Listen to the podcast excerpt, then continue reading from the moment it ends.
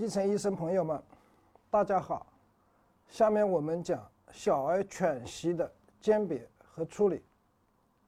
引起小儿犬息的常见原因有：支气管哮喘、支气管肺炎、哮喘性或者是犬息性支气管炎、毛细支气管炎、其他病毒性肺炎，比如说腺病毒肺炎、合胞病毒肺炎、甲流等。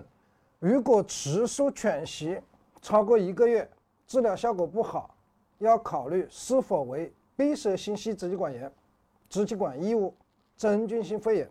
小儿犬息的少见原因有急性左心衰、支气管淋巴结结核、胃食道反流等。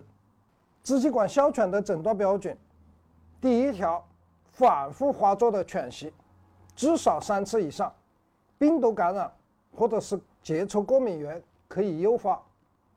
第二，发作时肺部有哮鸣，呼气延长。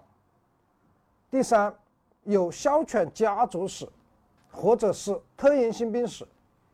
特应性病史是指湿疹、过敏性鼻炎。过敏性鼻炎主要是表现为鼻痒、打喷嚏，大多数都是对螨虫过敏。过敏原检查阳性。第四个，就是要排除其他引起犬息的疾病。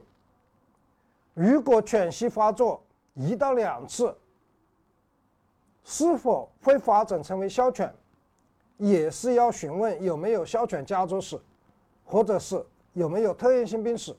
如果没有，它可能五岁以后就会不犬。